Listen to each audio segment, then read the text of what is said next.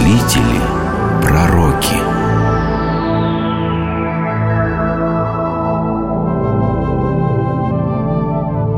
Тертулиан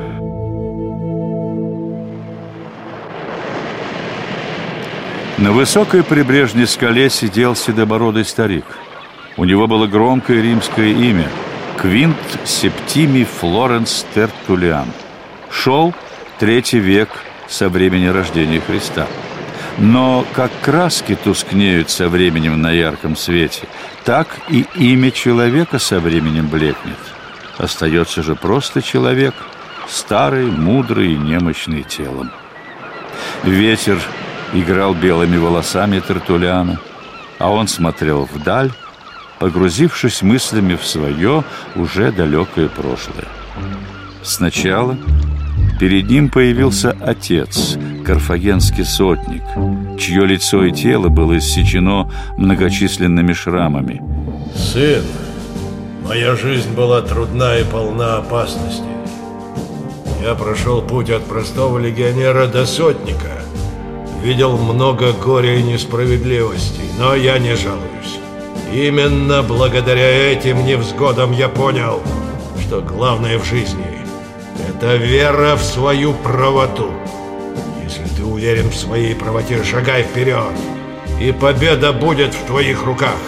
Дрогнешь, невольно солжешь, и все, ты пропал. Сын, я дал тебе хорошее образование, но никто не сможет упрекнуть меня в том, что я баловал тебя. Может быть, я даже был слишком суров с тобой. Ты рос как боец во время похода, спал, подстелив только плащ, ел самую простую пищу. Это был мой первый урок тебе. Никогда не делай для себя поблажек, а все остальное – почести, высокие должности и богатства придут сами. Получив начальное образование на родине, Тертулян продолжил учебу в столице империи Риме – Здесь он стал знаменитым юристом. Часто в суде он выступал в защиту невинно осужденных христиан. Римляне, вы считаете себя хозяевами жизни. Это так и есть! Рим правит миром! Нет большего счастья, чем родиться на берегах Тибра! Высокое положение обязывает вас быть примером тем, кто не рожден в вечном городе. Но Оглянитесь вокруг. И что вы увидите? Коррупцию на всех уровнях государственной власти. Мерзавцы и подлецы с помощью подкупа добиваются высоких постов. Префекты погрязли в обжорстве и разврате, не следят за порядком на улицах города, где бандиты грабят и убивают ни в чем не повинных граждан. Да и сами граждане Рима ничуть не лучше. Они спешат в цирк, чтобы поглазеть на то, как гладиаторы режут друг друга, и не от милосердия в сердцах зрителей. Эй, куда это его понесло? Да. Но про воровство еще куда не шло, оно всегда было. Да, и никуда от этого не деться. Но чем ему цирк не понравился? Да. Гладиаторы для того и нужны, чтобы рассадорить да. Вы не боитесь своих богов, потому что и боги ваши ведут себя так же, как вы. Жрут, пьют без меры и распутничают.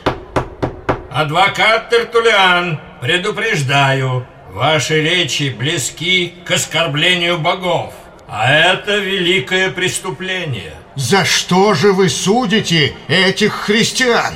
За то только, что они не совершают тех мерзостей, которые совершаете вы? За то, что их бог не похож на старого греховодника Юпитера? За это вы хотите отдать их на растерзание львам? А если это так, то разве ваш суд можно назвать правым? Нет, это позорное судилище. Я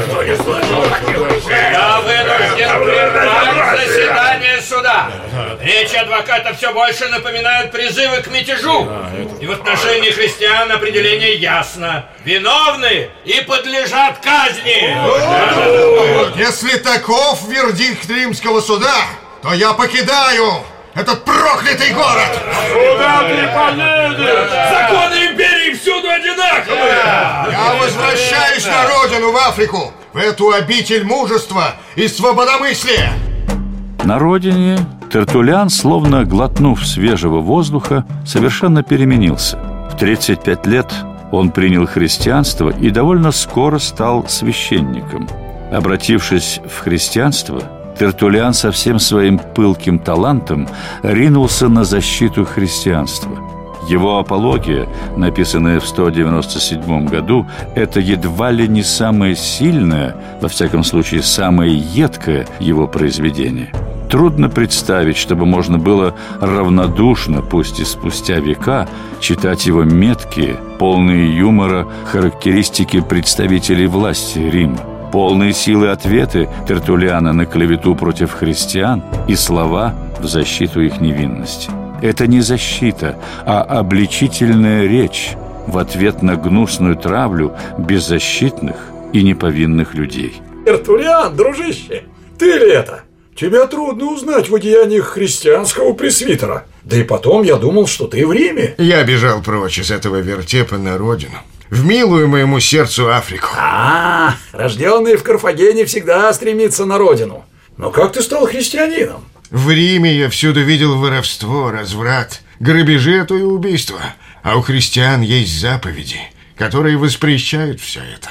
Не возжелай добра ближнего своего, не прелюбодействуй, не убивай. И это правильно. Только так и можно жить. Знаешь, душа по природе своей христианка – Одни понимают это поздно, другие вообще никогда не могут этого постичь. Вот ты, Тертулян, разумный человек. Скажи мне только честно, как ты можешь верить в сказки о распятом боге? Верую, ибо это абсурдно. А, а логического, философского обоснования существования Бога вы, христиане, не допускаете. Ну что может быть общего у философии и веры? Ничего.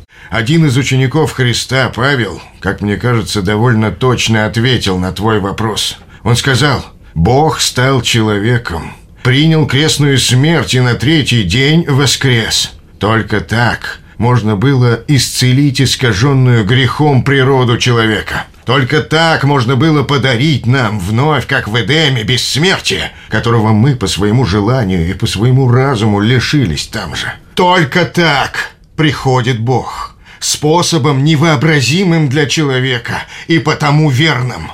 Для нас, христиан, это путь, истина и жизнь, и любовь, в которой спасение. И это правда, потому что этого не может быть. Да, Понять это я не могу. В это можно только верить. Ну что же, я понял, что ты, Тертулиан, изменился не только внешне, но и внутренне. И нам с тобой не по пути. Прощай, бывший друг. Так же, как он раньше был строг и непримирим к язычникам, так же требователен он был к церкви. Иногда чрезмерно требователен. Ваше Преосвященство, я слышал о воине-христианине, который отказался от венца мученика. Он скрыл, что исповедует веру во Христа, и тем спас свою жизнь. Ты осуждаешь его, Тертулиан. За что же? Ведь этот воин не отрекся от своей веры и спас свою жизнь. Жизнь христианина. Разве тем самым он совершил грех? Мне кажется странным, когда христианин уклоняется от мученичества за веру, ведь кровь мучеников – семя христианства. Второй мой вопрос. Считаете ли вы, что для христиан могут быть послабления в соблюдении постов? Конечно, могут. Эти случаи очевидны. Если человек болен и готов отойти в лучший мир, то он может и не соблюдать строгий пост. Неужели для христианина Важнее сохранить свое немощное тело и продолжить страдания в этом бренном мире, чем встретиться с Христом. Нет, я бы так не поступил. Но скажите мне о женщинах. Должна ли христианка быть в головном покрывале в церкви, дома и на улице? Да, в доме Божьем она должна покрывать голову. Также и на улице. Но у себя в доме ей дозволяется снять покрывало. Получается, что на людях одно, дома другое. Не могу с этим смириться. Ведь это двуличие. Может, ей дозволяется и лицо красить, подобно блуднице, соблазняющей мужчин? Я этого не говорил. Тогда скажите мне вот о чем. Дозволяется ли женщине, если она стала вдовой, выйти замуж во второй раз? Да, дозволяется. Особенно если ее второй муж добрый христианин. Если же он язычник, то жена христианка приведет его к истинной вере. Лучше деве, конечно, соблюдать свою чистоту, но если уж она познала мужа, то пусть будет замужней. А когда умрет второй муж, она и в третий раз выйдет замуж, и в четвертый. Но вот последний вопрос. Как вы относитесь к власти императора? Мы сотрудничаем и подчиняемся верховному правителю. Ну а если этот властитель вмешивается в духовные дела? Если он язычник или, что не лучше, еретик, будете ли вы ему повиноваться? Мы будем молиться, чтобы Господь вразумил такого правителя и отвратил его от суеверий. А до тех пор, пока этого не произошло, вы будете повиноваться императору и исполнять его веления? Мы не воины и не мятежники, но мы будем делать все, чтобы вразумить правителя. Получается, что христианские установления не исполняются вашей церковью. Это двойная мораль. На словах одно, а на деле другое. Так вот, что я вам на это скажу. Такая церковь не для меня. Я ухожу от вас.